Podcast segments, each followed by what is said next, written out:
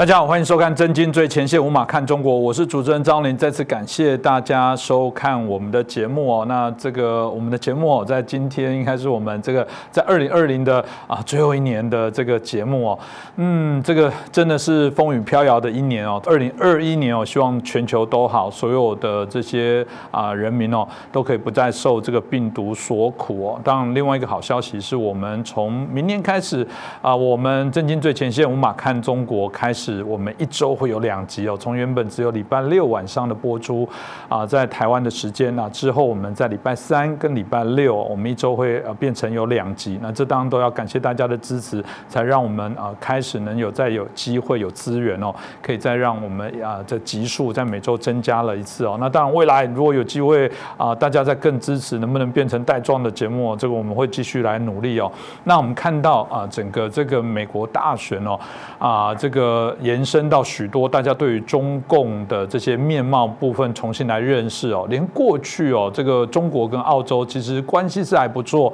也因为这段期间有许多事情扯破脸哦，中国也对于澳洲做出非常多的这些所谓的啊制裁哦，包含我们大家听到这个红酒啦、龙虾啦等等哦，煤哦都不买了。可是呢，这个不买煤之后，我们又发现中国现在哦，因为大家知道这个天后变冷哦，这个燃煤事实上是非常重要的一个。啊，物品物资哦，但现在看到了啊，中国陆续在许多地方啊都产生这个限电的状况，嗯，有点让大家在想说，哎，到底怎么回事哦？然后王毅哦还这个重新再喊出说啊，中澳原来就是一家人啊，我们要回到过去的友谊哦，这到底这个？中国是不是非常的严重呢？我想我们今天可以好好来探讨。那我们开心，我们邀请到透视中国的高级研究员，也是我们台大政治系的荣誉教授明居正老师来帮我们解析哦。来，明老师你好。呃，主持人好，各位观众朋友们大家好。是老师，我们刚刚提到了，这这对啊，中国是不是很严重？这种限电刚刚提到这些问题，听起来，呃，如果没有很严重，他们为什么现在手段感觉看起来一百八十度的转变呢？我觉得限电问题应该很严重。那呃，其实从几个地方可以看出来，一个就是连北京、上海呢都出现了这个部分的这个限电跟停电，尤其上次这个广州地区吧，大广州地区，那么也出现了比较大规模的限电，甚至是无预警停电。那另外就是从那个太空空照图可以看到呢，大陆呢很多地方黑了下去。嗯，那这个是外界一般不太容易看到的，所以这个情况呢应该是。比应该说过去几十年来呢罕见，呃，连广州地区都说十几年来没发生过这种事情，就现在发生了，所以这情况应该很严重。那么你刚刚问的主要题目就是说中共对澳洲的这个问题哈，我觉得现在还有几个方面，一个就是他为什么要打澳洲呢？因为他必须防微杜渐，就怕人家呃怕人家也跟进了，就要杀鸡儆猴了。我们过去也讲过，我们说这段时间呢，因为中共因为这个香港问题啦，然后这个贸易的问题啦，武汉肺炎问题呢，得罪全世界，他自己还不晓得，然后还是去搞战狼外交，所以把这问题呢，就是火就火上浇油一样，越搞越差，所以最后现在外交呢，几乎陷入孤立。在这个情况下，他他的判断是说，如果我再不去惩罚一下澳洲，不去制裁一下澳洲的话，大家跟进呢，我就很麻烦了。可是你刚刚也提到，你说这个制裁煤啊，不要说红酒、龙虾这东西，制裁煤炭呢，其实是一个搬砖头扎脚的事情。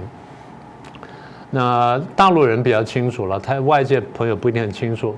大陆现在整个的发电呢，你你要看这些数据，晓得它绝大部分是火力发电，火力发电它占到七成多，快到八成，然后其中呢又占又以这个燃煤呢为最高比例，那燃油什么比例相对还比较低，所以这么一来，就说对煤的这依赖非常高。当然你说啊，我不不从澳洲进口煤，我可以从印尼啦，从别的国家，加拿大或其他国家去进口煤。呃，是当然，最近就比如说从这个外蒙古啦，或从俄国那进口煤，但现在有个问题就是，你要转单，有的时候不一定马上转得到，这第一个。第二，转单的时候呢，人家会不会抬高价格？那你其实也是受害的了。所以这第二问题。那现在我们看到就是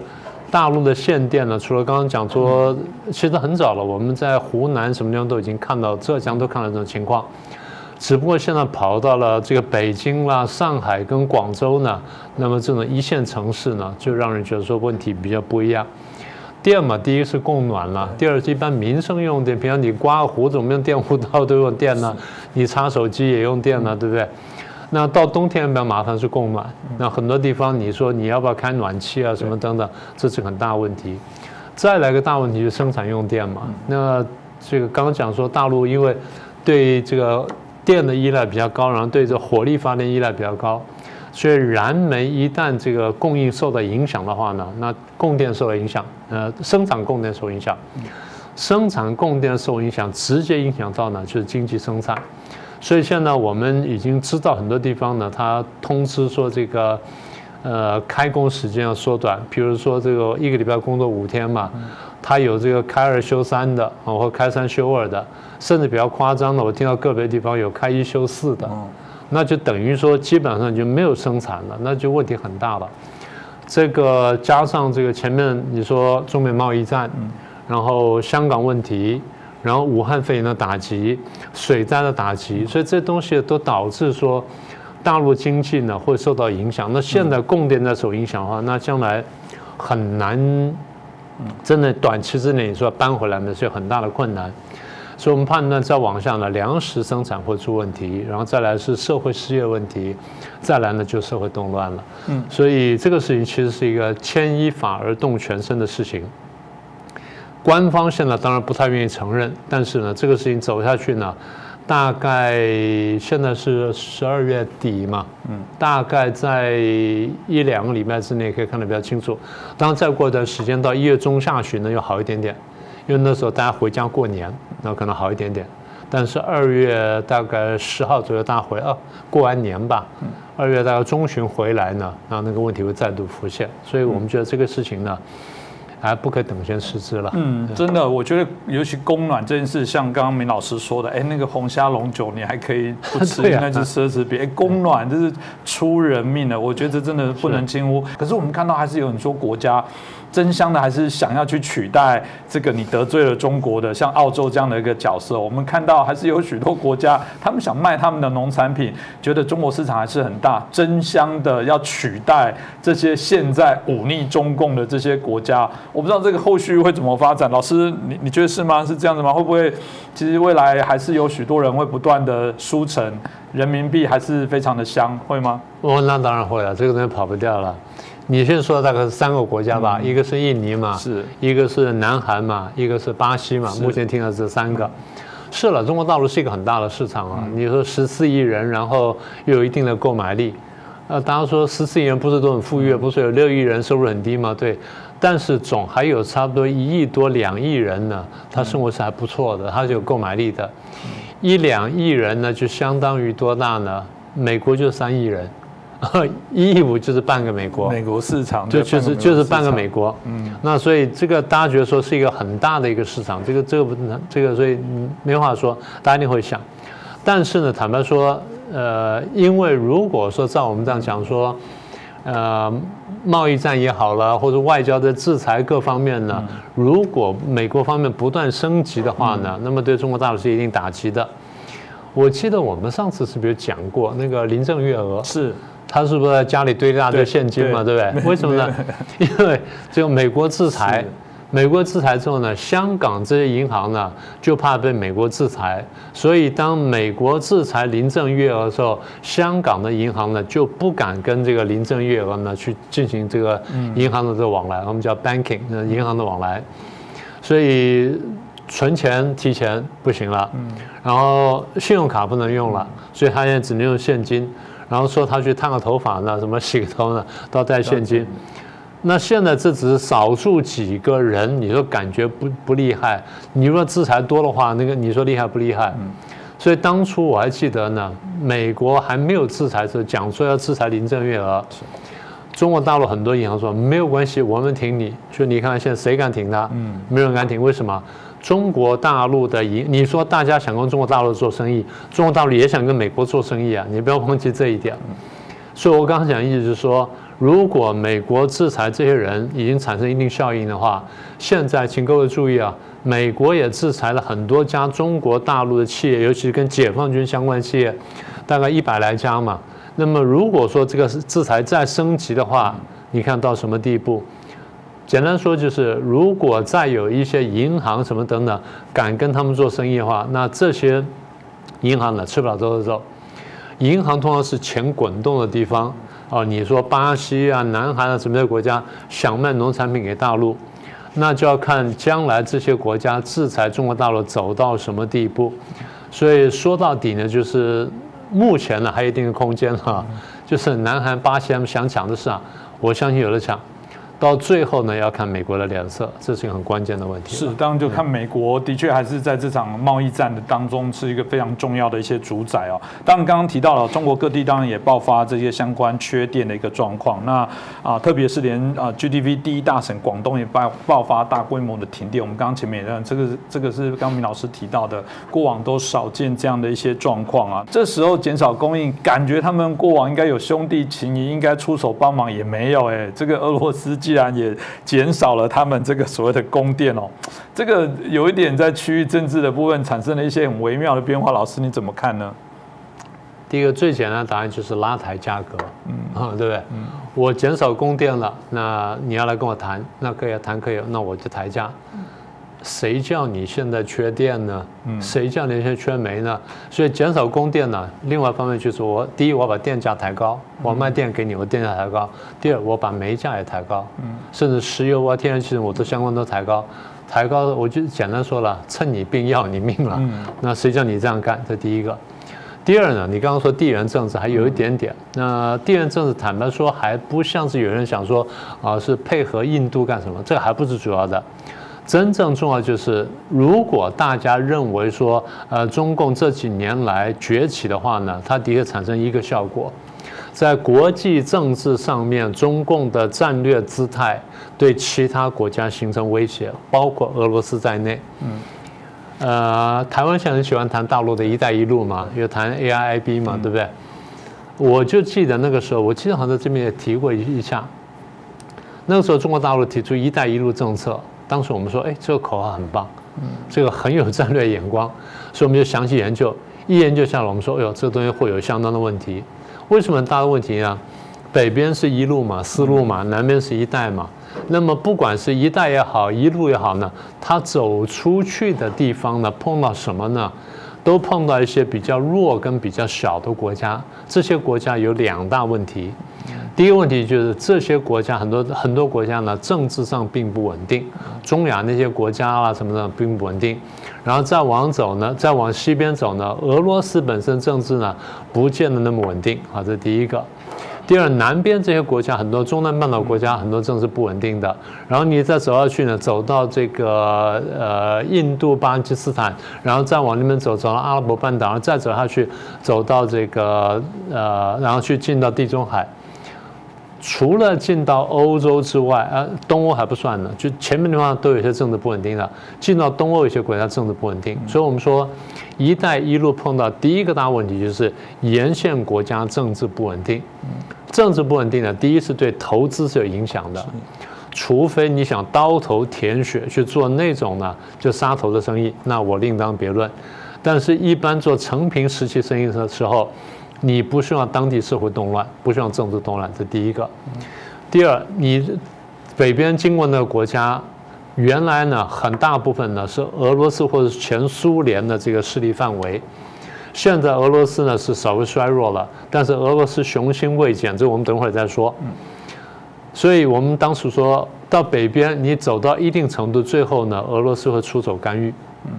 南边谁会干预呢？第一个越南会反对。第二，印度和干预；第三呢，美国跟日本一定会跳进来。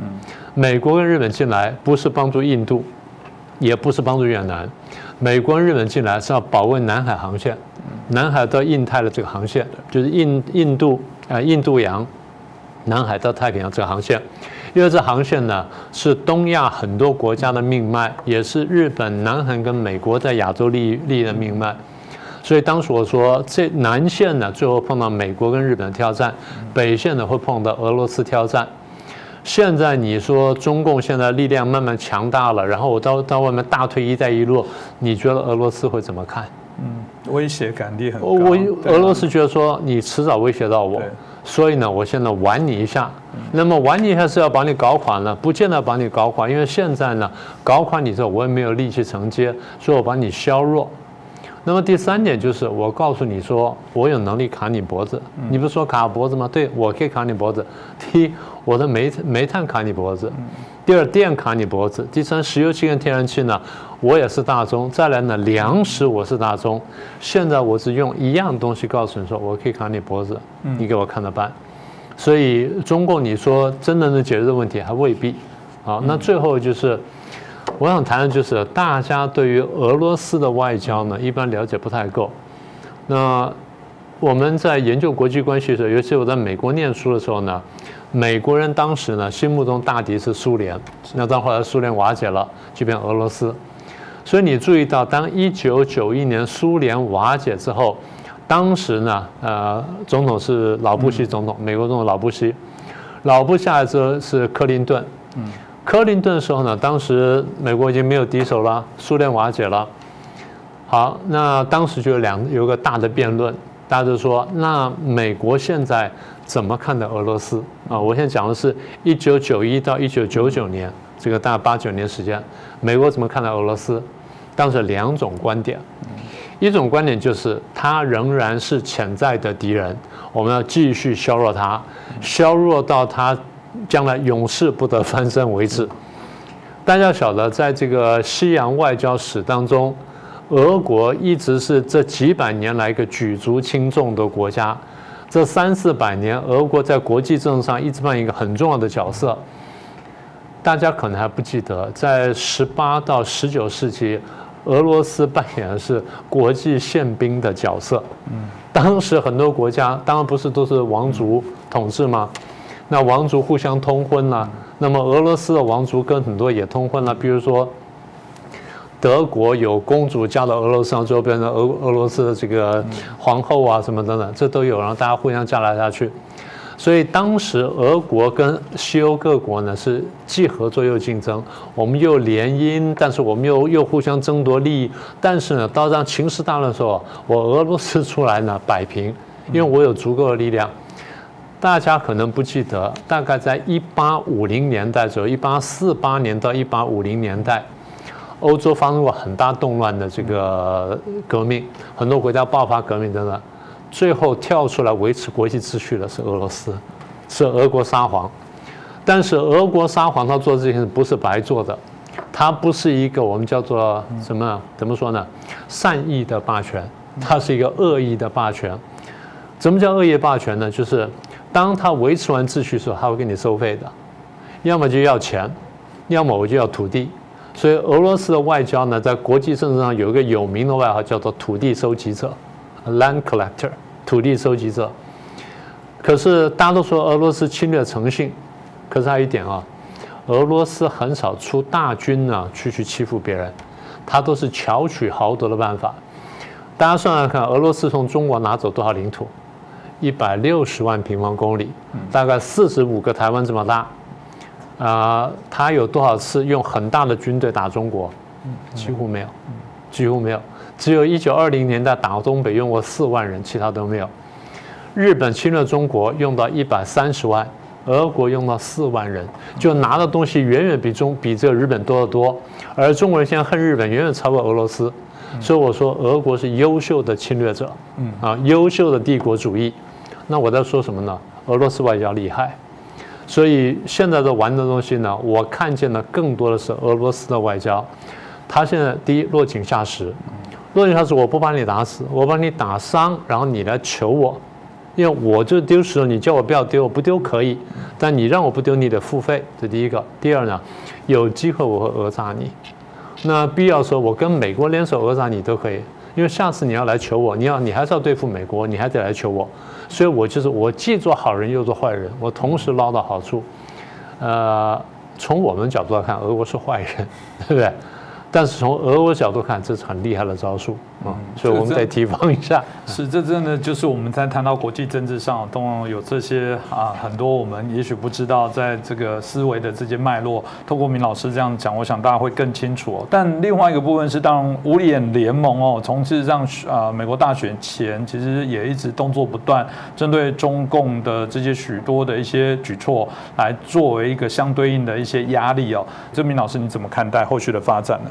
呃，我记得那时候大概我们上次简单讲过，但那句还没有讲哈，就是五眼联盟做动作的时候，我们提过这个事情。五眼联盟做了这动作之后呢，那个中共的发言人出来讲说：“我管你是五个眼睛、十个眼睛，反正你来我就戳瞎你。”嗯，对不对？他讲一句很重的话，呃，不要逞口舌之力。嗯，其实你仔细看呢，中共本性是非常害怕这个事情的。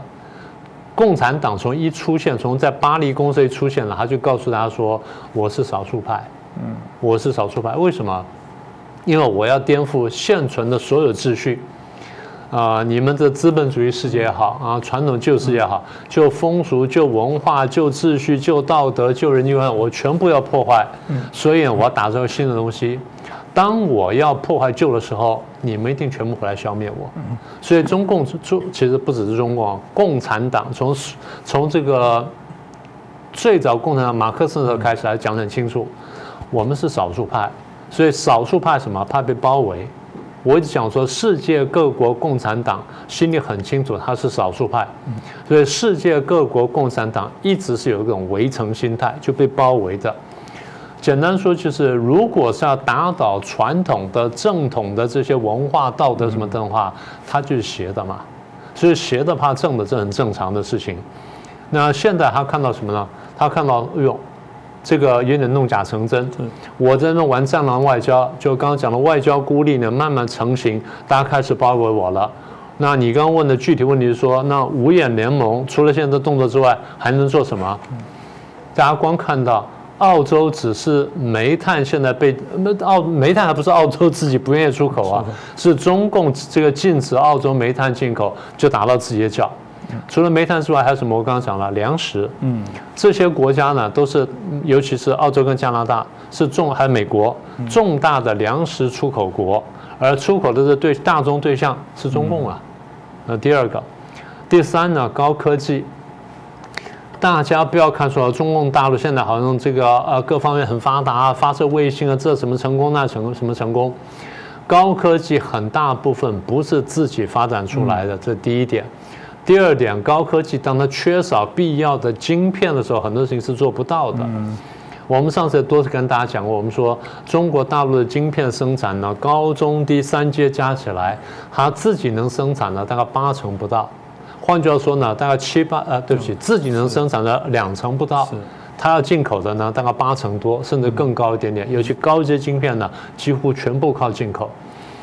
所以你说五眼联盟要制裁，他都不用真正动军队，军队只是摆个姿态，让你不要太过嚣张。其他我一样的东西要卡，你根本受不了。别的不要说，根本不要动晶片，我动软件就行。对不对？我动软件，软件你说我要要加倍收费或停止去运作什么等等，我看你怎么办啊？当然就是还是回到我们前面讲的了，制裁到什么程度呢？跟你制裁的目标相关，就是我想达到什么目标，目标越高的话，我制裁就越凶嘛；目标越低的话，我制裁就轻一点点。而目标的高低呢，跟我们大家判断中共对我们的威胁相关。你中共继续在摆出这种姿态，然后在欺压香港，然后在压迫着维吾尔，在压迫什么，在跟全世界的普世价值相对抗的时候，大家觉得说我当然不能饶你。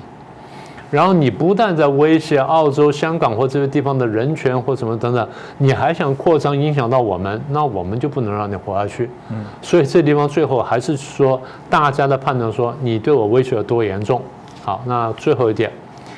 现在大家看什么呢？大家其实现在还这个手呢，棍子就拿起来还没打下去。为什么没打下去呢？看看美国有什么变化。就是美国总统选举还没有定案嘛，那还过一段时间才会定案，大概不到一个月时间。定案之后，大家晓得棍子打不打下去，打多重？那简单说，如果真的像我们所判断的，我们如果说川普翻盘的机会依然还很大的话，那么搭着棍子就等着打下去了。嗯，其实刚刚我好奇也想追问老师一个部分，就是说，当然，呃，如果以中共有在看我们的节目的话，看明老师在说什么的话，他一定说哦，那我学会了。刚刚笔记说，嗯，取决于中国的威胁，中国就是这么诡诡谲，然后这么狡诈，他开始就装好人啊，开始又怀柔告诉大家我是善良。万一又是我们担心的，又被蒙骗了。欧美又觉得中国不错啊，然后又放了一堆大外宣的中国这个啊，这个多美好的这些风光，然后人民人情美食，是不是大家又开始向往？哎，中国真的就是一个礼仪之邦，是一个历史的就是古都等等，怎么办？我一句话回答你。好。这就是我们节目的价值，嗯啊，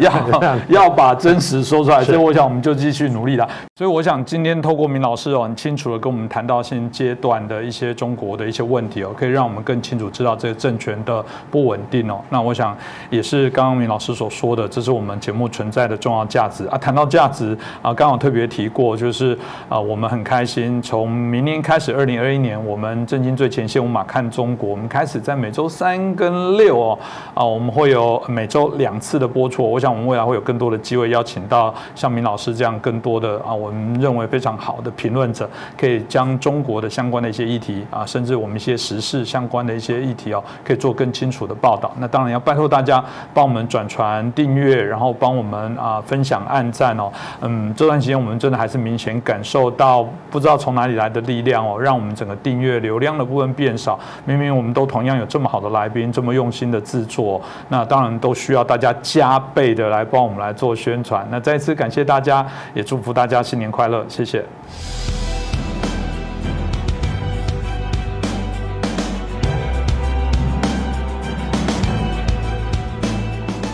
大家好，欢迎收看《真金最前线》，无马看中国，我是主持人张林。再次感谢大家收看我们的节目。很快的一年就过去了，嗯，对，每一年大家到这个时间都开始回顾啊。那我们这个今年到底做了什么？明年还有什么新的计划？我想对我们节目来说，最棒的计划就是明年哦，我们的节目从每个礼拜六一周一集哦，到明年开始我们会一周两集哦，礼拜三、礼拜六。那今天我们要探讨什么呢？今天我们在谈到的部分是从整。整个美国大选哦之后，当然这个拜登哦，大家还是谈到这个亲中的标签还是没有办法拿掉，特别是他们一直认为哦啊，真正对美国威胁的是所谓的俄罗斯哦，他们可能认为说中国根本没有问题，这也是过去在外交策略上他们想联中来治啊这个恶哦，透过这样的方式希望来换得美国啊在国际地位上更为这个权力的巩固哦，但真的是如此吗？我想这个问题值得来讨论。那今天我们很开心邀请到的是中。国的异议人士哦，我们李一平先生哦啊，来跟我们连线，跟我们来介绍。我们是不是请我们这个一平老师来跟大家问候一下？各位观众朋友好，主持人张先生好，很高兴能上您的这个节目，和大家一起来探讨这些问题。嗯，是我们很开心邀请到老师哦，因为我想老师过往对于中国的这些相关的议题，真的是一个评论非常的精准哦。那我们也很敬佩啊，因为同样的还是位于对于这所谓中共政权问题的部分，还是不断的在揭露揭发，希望让大家来认清中共的面目哦。当回过头，今天要问当啊请教老师的也是相关的一些问题哦。像美国民主党刚刚提到的，他们一直认为说啊，真正最大的威胁事实上啊，并不是这个啊中。国事实上是俄国，俄罗斯的部分更大。我们在其他集的节目当中也有提到说，像翟东升也提到说，华尔街搞不清川普啊，那嗯，显然现在是不是就搞得定了？是不是中共的确过往来讲，就许多的触手已经延伸到对美国的渗透，而美国完全不自觉。这部分我觉得老师你怎么看呢？啊，您刚才提的这个问题真是非常有意思啊！我记得中共的这个老祖宗毛泽东啊，他就曾经说过，这个人呢。虽然是特别的邪恶，但是呢，也是特别的聪明。他说过一句名言，说是这个最大政治最大的这个问题啊，就是分清谁是我们的朋友，谁是我们的敌人。那现在美国的政治啊，在这个问题上面，真的就遇到了重大的分歧了。现在呀，对于谁是美国的朋友，大概分歧不大，但是呢，对于谁是美国的敌人，现在有。两派明显的不同啊，像川普这个共和党这个右派这一边都是认为中共是最大的敌人，而拜登呢认为是俄罗斯是最大的敌人。那在这个问题上面，那我先说结论啊，我认为呢，嗯，川普这个阵营他们的这个，呃，观点是正确的。从我对国际关系的一些基本的了解，从这个基本的逻辑来看，那俄罗斯是绝对跟中共相比啊，不能够成为美国的主要的威胁，不能成为美国主要的敌人的。那认为俄罗斯是主要敌人的，主要是因为俄罗斯它有。这个庞大的军力啊，它的这个尤其是核武器方面，它是这个世界上拥有世界上最大的核武库，有七千多个核核弹头啊，可以毁灭美国啊。这个听起来呢是很吓人，但是如果是大家仔细的思考，大家在回顾过去冷战时期这几几十年的美苏对抗的这个历史，大家都知道，核武器啊，它不是一个进攻性的武器。它是一个阻吓性的武器，它的主要的作用在于阻吓对方不能向自己发起核战争，因为发起了之后，大家就双方互相毁灭，它起的是这个作用。那俄罗斯所掌握的这个核武库也是啊，主要的目的在这一方面，而不是在去进攻美国、去消灭美国，因为啊，他自己如果是主动采取措施的话，他就等于是自杀。那么在核武库方面。中共虽然它的力量比这个俄罗斯啊要小很多，它只有二百五十到三百五十颗核弹头，但是它在这个威慑美国方面，跟俄罗斯的力量是一模一样的，一模一样的。为什么呢？因为在冷战时期，他们形成了美苏中这三国，那现在是美中俄这三国，形成了一个三方恐怖平衡。它不是说两方的恐怖平衡，是三方这三个国家的恐怖平衡。它的那个规矩规则就是啊，任何一个国家只要去攻击另外一个国家，那么那个被攻击的国家就要向另外两个国家同时发起核反击。比如说中共如果是要攻击美国和攻击美国的话，美国不会只反击中共，而会把中共和俄罗斯一起反击。那么俄罗斯受到反击之后。他也要同时反击中共和美国，就是说，任何一方开始核战争的话，那么最后三方都会互相毁灭，是这样的一个机制，一个恐怖平衡。在这个恐怖平衡之下，那么中共和俄罗斯的对美国的核威胁是一模一样的，一点都不小。但是呢，中共他在。其他的方面对美国的威胁，那可比俄罗斯大多了。比如说，常规的军力，俄罗斯的常规的军力呢，按照兰德公司的几年以前的报告，大概是相当于美国常规军力的四分之一到五分之一。那中共呢，它也是差不多是这样的一个规模，但是中共的军力它在迅速的发展。按照美国的那个参谋长联席会议主席米利将军。他在前几天发表的一个演说，他说，在二零五零年，中共可以的在常规军力方面超越美国，在二零三五年，也就是十五年之后，啊，时间不长，十五年之后，就可以在战场上跟美国抗衡了。所以这个是对美国来讲，这是相当相当可怕的一件事情。那么俄罗斯呢，它的常规军力虽然很大，但是呢，它发展非常缓慢。所以从一个那这个十年或者是十五年、二十年的这个时间跨度来讲，它对美国的威胁是不大的。还有更可怕的是啊，中共它是试图运用它的经济体量，这个那庞大的经济规模啊，来对美国造成损害。呃，俄罗斯的这个经济规模只是相当于中国的一个广东省，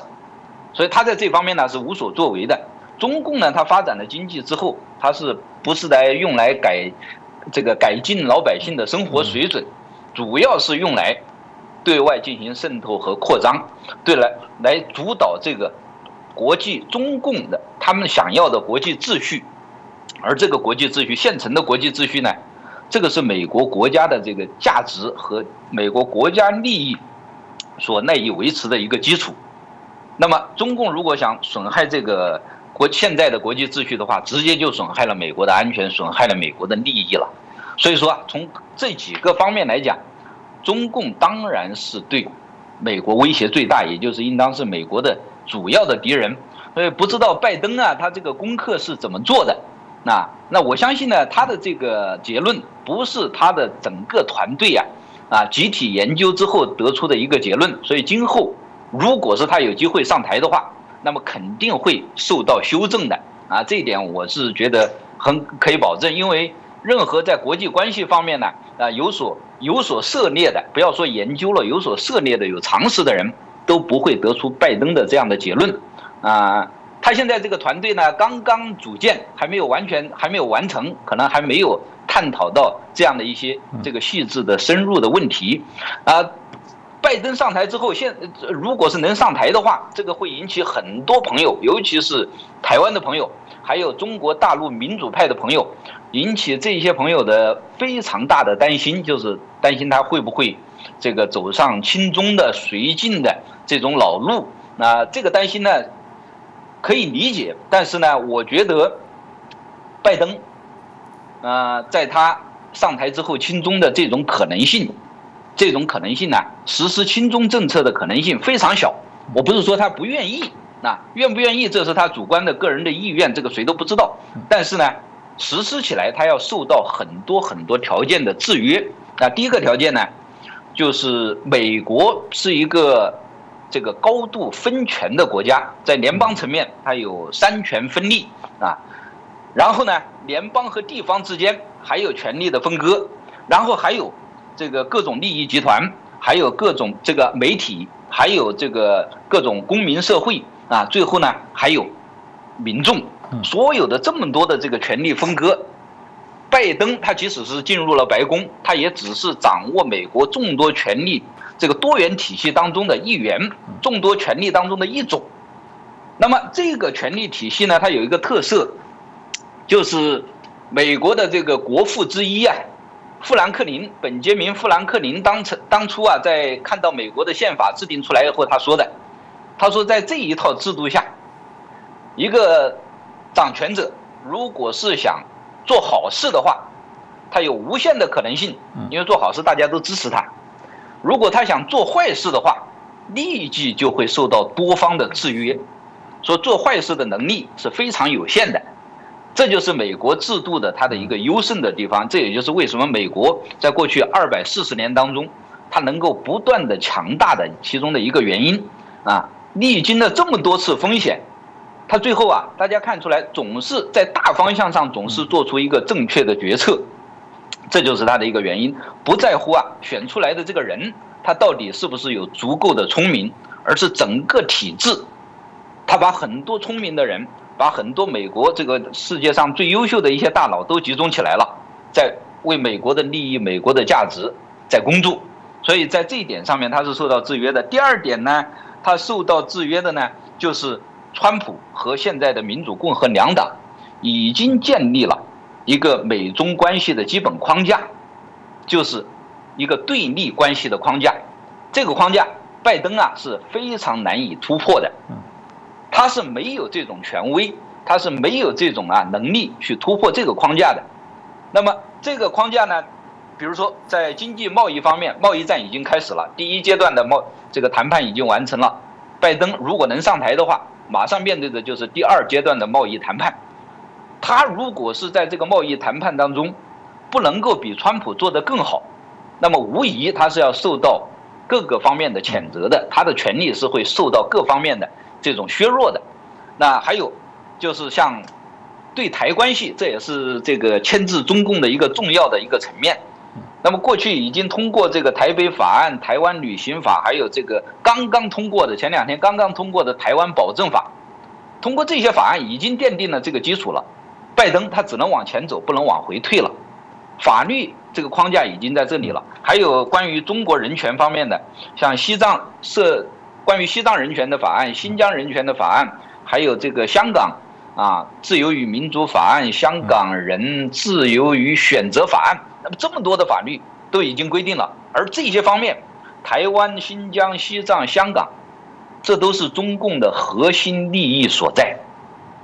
而美国在这方面已经跟他锁定了，在这些核心利益方面，必须得跟中共对抗。拜登能够挽回得了吗？挽回不了。那还有一个啊，第三个原因就是，民主党内部，实际上反中啊、反共啊，也已经是民主党内部的一个主流的共识。像过去通过这些法案，几乎都是两党一致通过，都是民主党啊啊一致通过，至少也是高票通过的，说明民主党主流它是反共的，它不会是亲共的。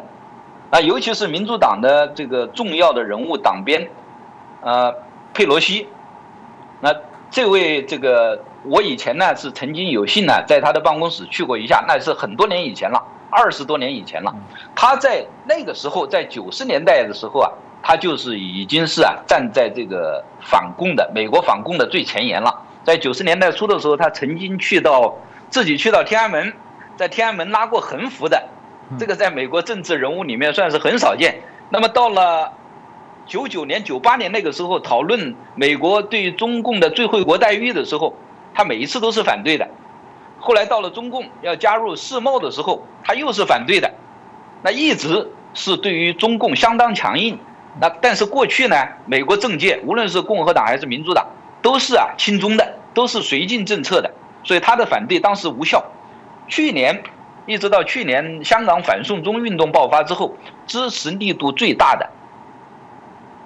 还是佩洛西，所以有这种人在民主党里面，在那个里面掌舵，那么拜登即使想亲中，他也走不远。那还有呢，就是拜登现在他自己的团队里面，也让民主党啊塞进去一些鹰派。那比如说戴奇，这个是台湾人都特别熟悉的，因为他父亲是台湾人，他以前就是。啊，代表过美国去 WTO 世贸组织去起诉过中共，而且成功了。那么他现在对于川普的这个贸易战的政策啊，他还会加码。他说：“你们这个采取的只是防守的策略，只加关税这是防守，还要采取进攻性的策略，还要联合这个其他的这些西方的盟国一起来。那如果是他把这一套这个方案使出来。”那么，对于中共在经济贸易上面的打击肯定会更大，所以总体来讲呢，我觉得大家不要对川普啊，不不要对这个拜登啊太过担心。当然，现在最好的结果就是川普能够啊继续连任，啊继续连任了之后啊，大家都熟悉他的套路。那这个中国有一句话叫做。啊，广东话里面有一句叫做“做生不如做熟”，就是说你这个啊还是熟客啊，大家知道你的这个门路啊，大家这个做起来合作起来比较愉快。中国的民主人士还有台湾人，大家都是抱着这种心态来对待川普。那而拜登呢，就是一个大家比较比较怀疑的啊这样的一个生人。但是呢，我们的这个希望实际上影响不了美国总统大选的这个结果。所以我们只能够是为各种结果做好准备，啊，调整好心态，找好应对的策略。那极有可能，拜登在一月二十号就要入主白宫了。那这个时候，大家很多人啊，不必要。我的建议是不必要慌乱，要看到美国制度的它的优越性，它的这个啊多权制衡的这种优越性，让拜登啊，他在如果是要想做坏事，要想亲亲共的话，走不了太远啊。这是我的在这个问题上面一些粗浅的看法。啊，现在把时间交给。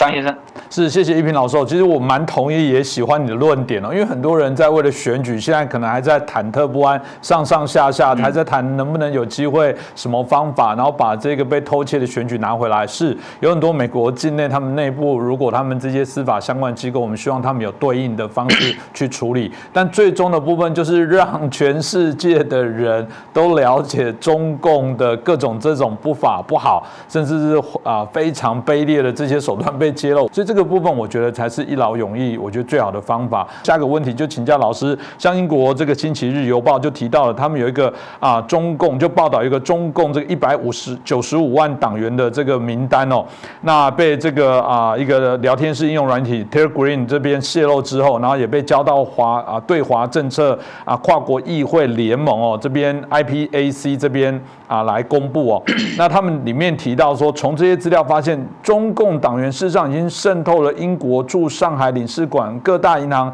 制药公司啊，甚至航空公司啊等等，像这样的状况，老师怎么看待？从刚刚第一题这样延续的部分，再看到，显然有未来未来，我相信会有越来越多这样的事情可能会被揭发啊。那是不是也是中共的政权慢慢有可能会被西方，甚至被更多的原来抱有一些中国梦幻想的这些政治人物而来觉醒呢？啊，我当时看到这个信息的时候啊，我都觉得这个有一点点，有一点点呢不可理解，因为西方人的这个反应呢，啊，对我来讲还有点难以理解，因为我们跟中共啊是这个对中共是有长时间的了解，我不需要看到这个一百九十五万的党员的名单，我肯定知道，在，我知道肯定在所有的。这个驻华的这些机构、外国机构里面，无论是政治的、这个外交的、军事、商业的啊、学术的各方面机构里面啊，包括台商的这些企业里面，一定是有中共的人，一定是有中共的党支部在里面运作的。而这些党员，他们在这个有机会的时候，一定会窃取这些他们服务机构的这些秘密的。这是中国的中共的他们的法律的要求，就是说每一个人。不仅仅是党员了，每一个人都要有义务。当这个国家的情报机构啊向你这个指派任务的时候，你要有义务去完成。这个国家这个政权就是这么可怕。嗯，所以任何在中国境内的这些机构啊，大家都不要掉以轻心，一定要看紧好自己的门户啊，尤其是那些台商啊，大家可能嗯。因为相对的，因为两岸关系现在的这个状况啊，台湾的这个台商啊，在大陆受到的保护，相对的要比其他的国家要少一些。这个时候啊，这一批人是是最这个容易受到中共的这个操控的。所以我的给这些台湾台商朋友的建议就是，赶快撤出来，不要为了那一点利润呐，把自己的老本都赔进去，把自己的身家性命都赔进去。中共这个经济体系啊，啊，大家应当是可以看得出来，它是维持不了太长的时间了啊。这个问题我们等一会儿再讲啊，维持不了太长时间了。那么在这个时候及时的退出的，那就会这个能够啊，保证自己最大化的保障自己的自己的利益。虽然表面上看起来好像有一点损害。但是实际上是，实际上啊是对自己的利益这个及时的出逃、及时的撤离是有利的。现在已经有很多台商撤离了啊！我在二零一八年一八年年底的时候啊，曾经做过一期节目啊，呃，这个录过一支影片啊，后来得到了很多台湾朋友帮忙传播啊，点击量达到了一百多万，主要就是讲这个问题，要希望台商啊赶紧撤离。那么现在呢？实际上也已经成了台湾的一个政府的政策了啊，这个是这个，嗯，非常非常感觉到这个令人很高兴的，因为台湾人现在已经觉醒了，对于中共的这个认识已经觉醒了。那么这个一百五十万的党员名单呢，这个事件里面啊，有几个很有趣的地方，有趣的地方呢，第一个呢就是 是这个 IPAC。就是跨国呃对华政策议员联盟，是这个组织，啊各国的这些议员是他们发送给，发送给四家媒体机构，而他们所得到这个名单的时间呢，应当是在今年七月份的时候。那么现在这四家机构啊才发布，那有一些人就说这个是不是这四家机构啊故意的把它隐瞒了，或者是啊？这四家媒体啊，这个跨国议员联盟啊，故意把它隐瞒了。那我的分析啊，是不是？是因为啊，这一场事件实际上是西方国家和中共之间的，第一个是一个情报战，第二个是一个宣传战。首先是一个情报战。那么这些议员，他们拿到在七月份的时候拿到这份名单之后，大家可以想见，他们首先第一个反应不是交给媒体，他们是会交给。各自所在国家的啊，或者是五眼联盟的这个情报机构、反间谍机构，然后让他们去分析，因为这个信息量实在是太大了，普通的媒体根本分析不了，个人更是无能为力，只有那些国家层级的情报机构才能够分析。等到他们分析好了，然后该抓的人抓了，该约谈的约谈了，警告的警告了，然后啊，该开除的开除了，那把这些。事情都做完了，情报站的这一部分做完了之后，他才会把这个材料啊，决定到底是交给谁，然后由哪一些媒体来公布，才会进入第二个阶段，就是宣传战的阶段。那么这个宣传战的阶段呢，他这次采取的一个方式也是挺有意思，他不是啊交给美国的媒体，而是交给啊澳大利亚、英国、还有比利时、还有瑞典，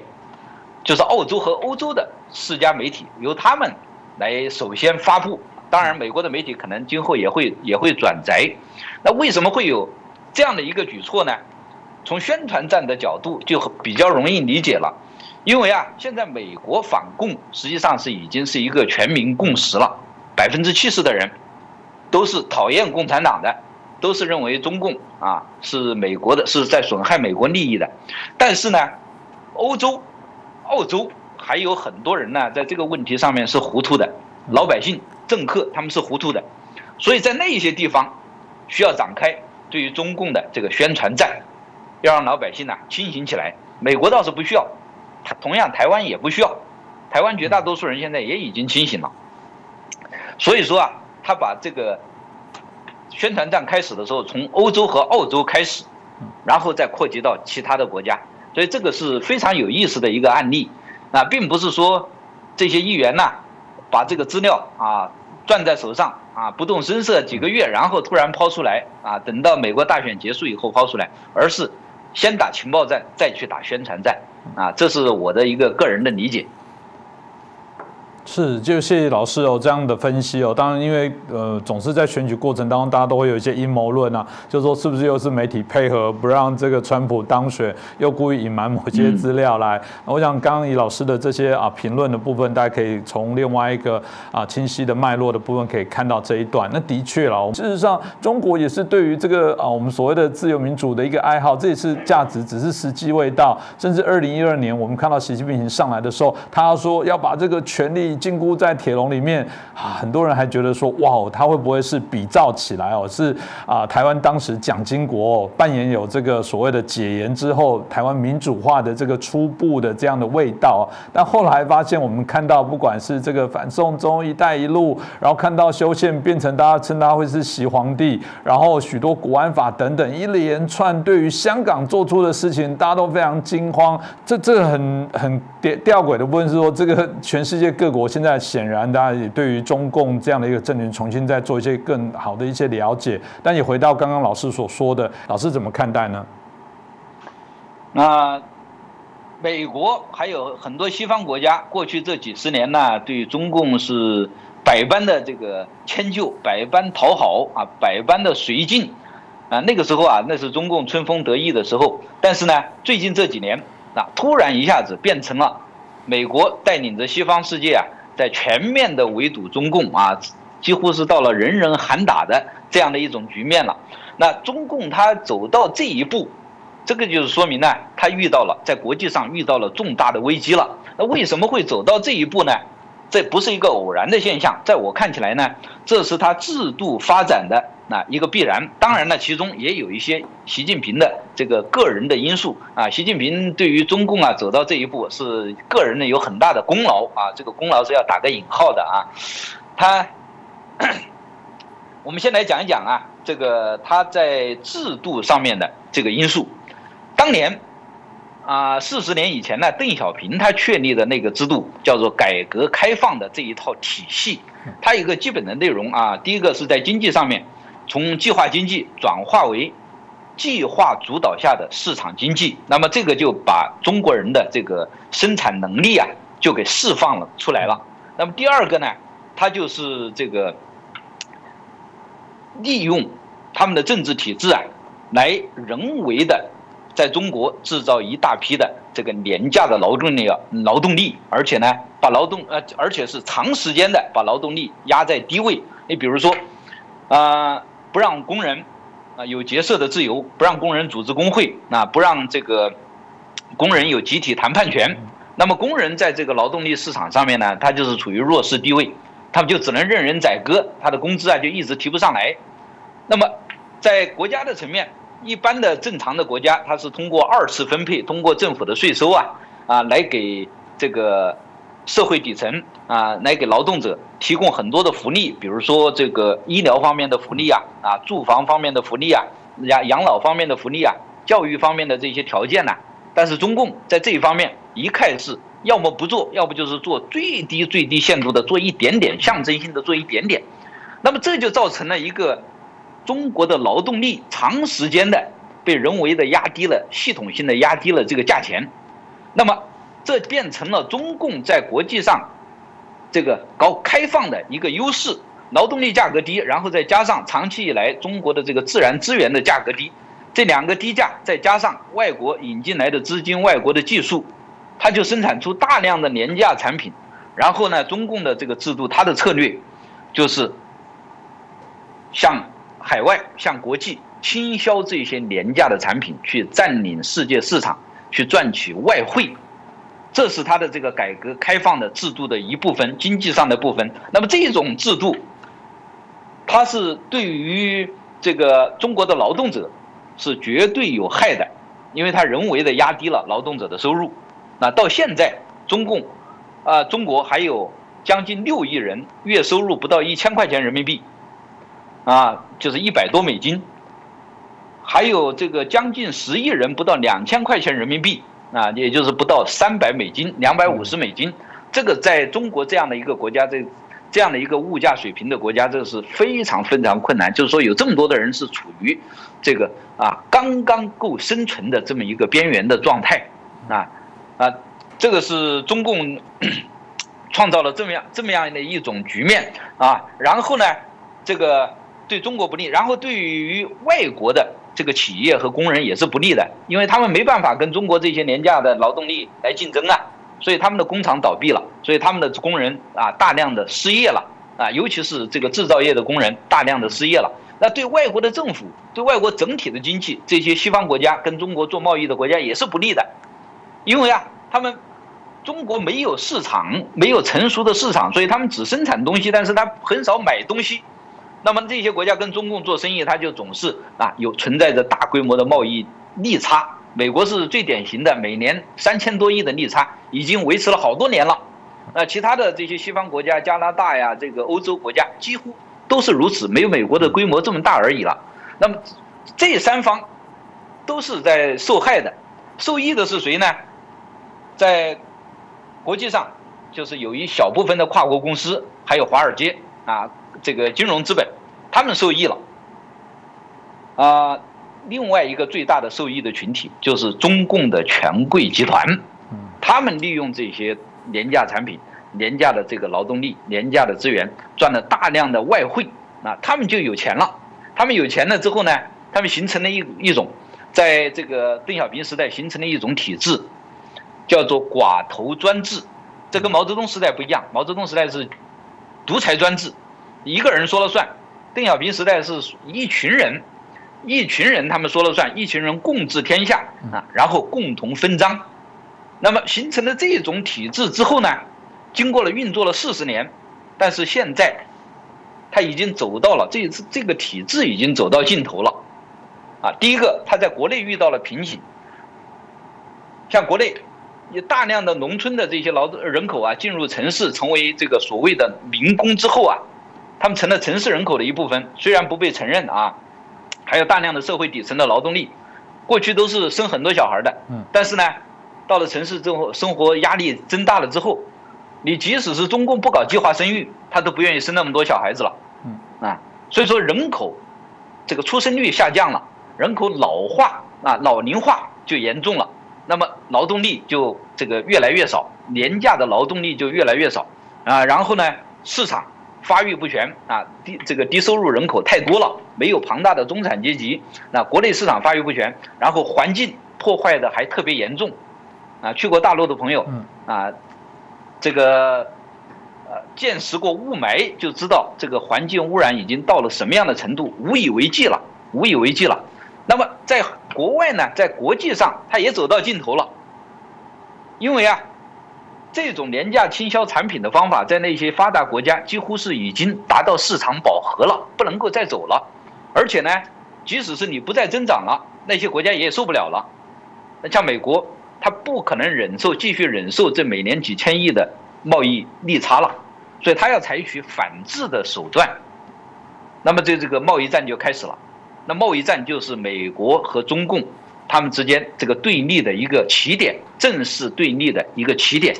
那么这个对立一开始，最后就扯出了其他各个方面的对立了啊。这个科技战的对立，这个啊信息战的这个对立，还有这个甚至是外交的军事上面的对立，就全部就接接踵而至。那这个就是说，这套体制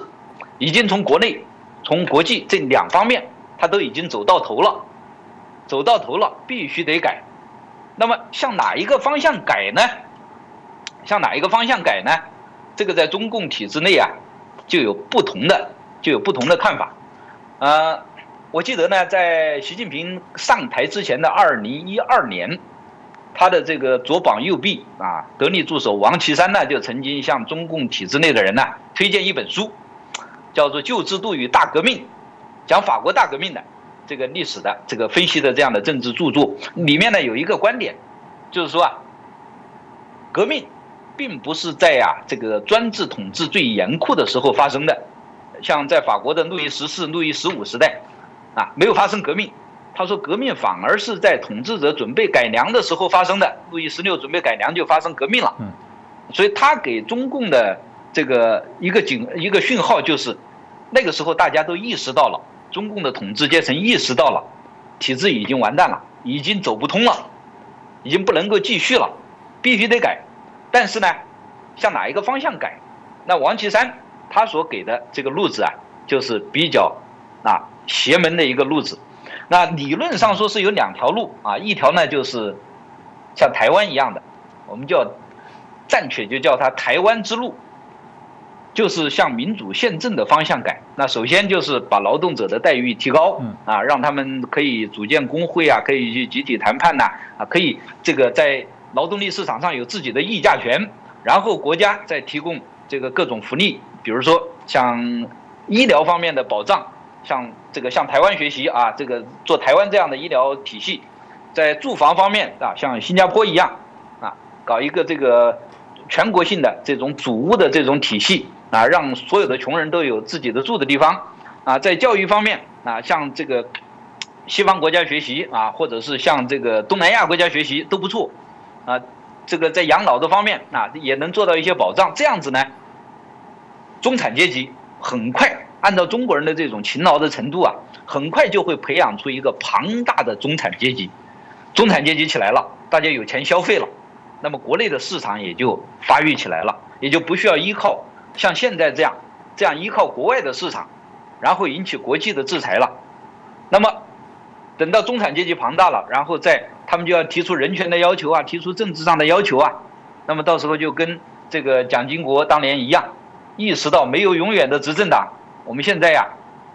就借着这个东风，我们就现在把这个政权呢，啊，把它慢慢的改变这个性质。那么那个一步走出来，民主宪政就上道了。那么共产党就转化为，转化为多党制当中的宪政体系当中的一个政党。那这是一条非常好的路，这也是过去大家期待习近平去走的，也是过去几十年以来。美国西方国家一直在，一直在盼望，一直在假设中共会走的这一条路，但是中共没走。那习近平他走的选择的一条路呢，是比较，是比较邪恶的一条路，他就是走回头路，他想把中国重新拉回这个独裁专制，从威权专制、寡头专制拉回到独裁集权专制这种体制当中，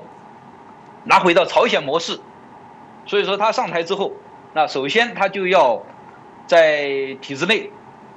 搞所谓的反腐运动，实际上是选择性的打击这个政敌，啊，消灭政敌，然后呢，等到政敌他觉得控制住了，他就搞修宪，搞终身制，啊，现在还没有还没有完全完成啊，然后呢，对待民间的这些反抗的势力，实行残酷的镇压的策略。比如说，在新疆、在西藏啊，搞的这些集中营的政策，还有在这个香港啊实行的这个国安法，还有在大陆，实际上在大陆镇压的规模是最大的，也是非常非常残酷的。它只不过是没有因为啊分散到各地没有引起这个国际社会的关注而已。对于大陆这个维权运动，啊，现在是采取的是这个扼杀在摇篮之中、萌芽之中的这种政策。对于大陆的那些维就是维权律师这个群体啊，那是非常残酷，各种这个酷刑无所不用其极。那现在还有一些这个非常勇敢的、非常优秀的维权律师被关押啊，不知所踪啊。这个像呃著名的维权律师高志胜先生啊，现在就是完全是处于失踪的状态啊，都知道他是被中共关押了，但是谁都不知道他关押在哪里。啊，现在到底是生是死，大家都不知道。他就是对民间采取的这种赶尽杀绝式的这种这个镇压的策略，然后呢，对待经济啊，这个过去这几十年发展起来的民营企业啊，他也是蚕食鲸吞，一定要把这个通过国进民退，一定要把民营企业啊完全掌控住，或者是完全消灭掉。那么这些手段。如果达成了他的目标，最后中国啊就会退回到这个邓小平之前的状况，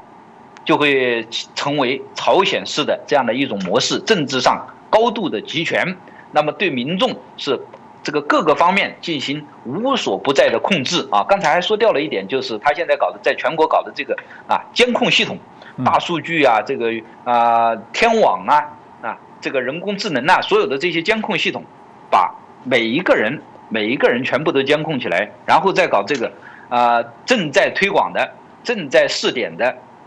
数字货币，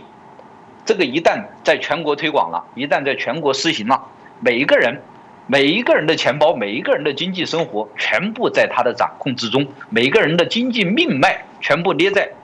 中共的手中，那就实现了对全国老百姓的控制了。那么现在还好的就是啊。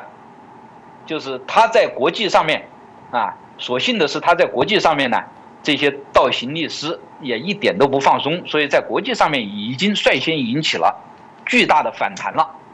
啊，就是因为他在搞这个“一带一路”啊，还有在南海的扩张啊，啊，还有对台湾的打压啊，这些方面对于其他国家的这个渗透啊，这个啊，这些方面呢，已经引起了国际上的高度的警惕，已经开始反制了。那么这种反制呢，又反过来会损害他的在国内的这个经济的力量啊，也会在国内在体制内引起一些这个反对习近平当局的这些势力的啊一些这个互动啊，这个就给中国的变革啊提供了一个非常好的一个契机。所以我的看法是啊，他现在已经走到这一步，基本上已经没有办法回头了。那只能够是继续的加速下去。那所以说，习近平叫做大家给他的这个绰号叫做“总加速师”嘛。他的这一套非常的残酷，但是呢，他把中共从这个啊要改变这个制度的，要改变现有体制啊，要么就向民主方向的这个过渡，要不就向这个向民主方向变革要革命，要不就是啊向这个朝鲜式的集权专制回归。把这个进程呢，把它加速了，加速到什么时候？那我个人的一个看法，就是二零二二年年底的中共二十大，这将是一个啊，这将是一个这个里程碑，就是中共它中共到底会不会灭亡？中共啊，中国到底走向哪一个方向？在那个时候啊，会见到一个结果。嗯，如果是二零二二年的时候，习近平。顺利的连任了，那就表明他已经摆平了中共党内的所有的反对派，已经控制了全党了，全党信息了。全党一旦信习，那也就说明他已经控制了全国了。因为这个九千万人的党，几百万军队啊，他足以控制十四亿人。嗯，那如果是他能够顺利的通过二十二大啊二十大，能够继续连任，那也就说明他的习家这个王朝。已经形成了，中国就进入了一个集权专制的一个黑暗的时代，而且这个时代呀，将会将会持续很长的时间。大家看看金家的政权已经持续三代，已经七十多年了。那么习近平，他现在呢，他如果是能够成功的话，他至少我觉得可以，他能够持续到他的这个他死亡为止。那也有可能，甚至他会把他的这个权利能够传给，能够传给他的下一代啊，他的女儿或者是不知哪里冒出来的他隐藏着的私生子，这是都是有可能的。大家千万不要掉以轻心。但是这个只是一个小概率事件，因为他要走到这一步啊，是相当相当的困难，面临着各个主方面的阻力啊。现在从国际格局来看，中共啊，啊，它是一个弱势群体。它跟美国、跟欧洲那那些国家相比，它是处于弱势的。嗯，那么在国内呢，它虽然有很强势，但是中共体制内不是铁板一块。啊，按照中共党校的前教授蔡霞的说法，大概有百分之六七十的体制内的官员是反对习近平的，只不过是没有找到现在动手的这个契机而已。而老百姓啊，并不是像很多这个网上面的一些这个。不明真相的一些朋友所说的那样，说中国人呢都没有反抗精神，都是奴才，啊，实际上了解中国国内民情的人，真正在中国啊生活一段时间，大家知道，很多人虽然是沉默的大多数，虽然不说话，但是内心里面他是有不满的，而这种不满，他正是改变这个体制的、改变这个国家的一个动力。只不过是啊，大家需要找到某种形式，一起把这种不满把它发泄出来而已。一旦发泄出来了，啊，那么就是全国性的革命就形成了。比如说，在今后一两年之内，还有一件事情可以期待的，就是啊，中国的这个经济会崩崩盘，现在已经是难以为继了。呃，现在国内有很多这个视频啊，有一些这个抖音上面的，还有一些 YouTube 上面很多视频拍各种街景的。那拍各种这个烂尾的楼的，还有拍各种倒闭工厂的，很多很多这样的视频，大家就可以看出来，在长江三角洲、珠江三角洲，还有京津唐地区这些中国经济最发达的地方，那是成片成片的工厂倒闭、商店关门，成片成片的死城、鬼城，这就是中国经济现在的一个状况。它只不过是啊，现在还没有触底，还没有引发那种恐慌性的大崩盘，但是这个也是一个啊，也是一个很可以期待的，近期就会发生的一件事情。尤其是现在这个疫情，世界是疫情这么严重，那中共他们的这个对外的出口本来就已经受到反制了，那么在疫情继续严重，在世界经济都会啊触底的情况下，无疑对中共啊也是雪上加霜的。那么到那个时候啊，到。经济彻底崩溃了之后，啊，我的期待的应当就是在明年会发生这件事情。那么那个时候啊，就是大量的人失业的人员，大量的这个收入低收入的阶层，那个时候啊，他们内心的愤懑就不能够在这个保持他们的就就不能够再再再让他们呢安静的生活了，那就会走上街头。那么大规模的民变一旦起来，就会导致。政变和兵变，那么颜色革命就发生了，习近平当局就不可能再维持他的统治了。中共在习近平倒台之后，也就会顺势瓦解。这是我对未来的、对未来的这两年的局势的一个粗浅的看法。是，谢谢我们这个李老师很精准的这个分析哦。那我想这个清晰的这些内容可以让大家做一个参考。那，的确。呃，我们还是谈到了，就是说解决中国威胁最好的方法还是让它民主化，没有别的方法。有人会说换了习近平会不会更好？很多评论者说不会更好，因为他的体制，中共政权的体制，它本身上就有非常大的一些问题了。但呃，我们当然也不期待，也不是唱衰哦。很多人说啊，你们这见不得中国好，不，我们就是想要中国更好。但有没有更好的一些方式啊？那我想我们持续都还是会邀请老师或其他的评论者。好，针对这议题，我们可以再更啊深入来做一些了解。那当然，老师所说的二零二二是一个非常关键的时候，我们这个期待了，期待中国开始真的有机会做一个更好、更和平，然后更顺遂的一个转变哦。再次感谢老师啊，接受我们的访问。好，谢谢张先生啊。我想呢，借这个机会，能不能再多说两句，跟台湾的跟台湾的朋友啊多说两句？是好。那我就发现呢。谈到中国问题的时候啊，无论是台湾还是美国还是西方其他的国家的这些人士啊，包括那些国际这个啊问题的专家，那都有一个啊很奇怪的假设，都有一个很奇怪的前提，他们的前提就是以中共一直会执政下去作为前提，在这个前提下探讨美中关系或者是两岸关系，但是这个前提呢，实际上并不是必然的，它只是多种可能性当中的一种。中共可能他会崩溃的，但是呢，我就发现呢，很多啊，无论是美国还是其他国家，台湾都没有为中共崩溃这个可能性呢做出任何的预案，没有考虑，没有这个计划，在中共突然崩溃之后，我们怎么做？而这个中共崩溃，我们现在看起来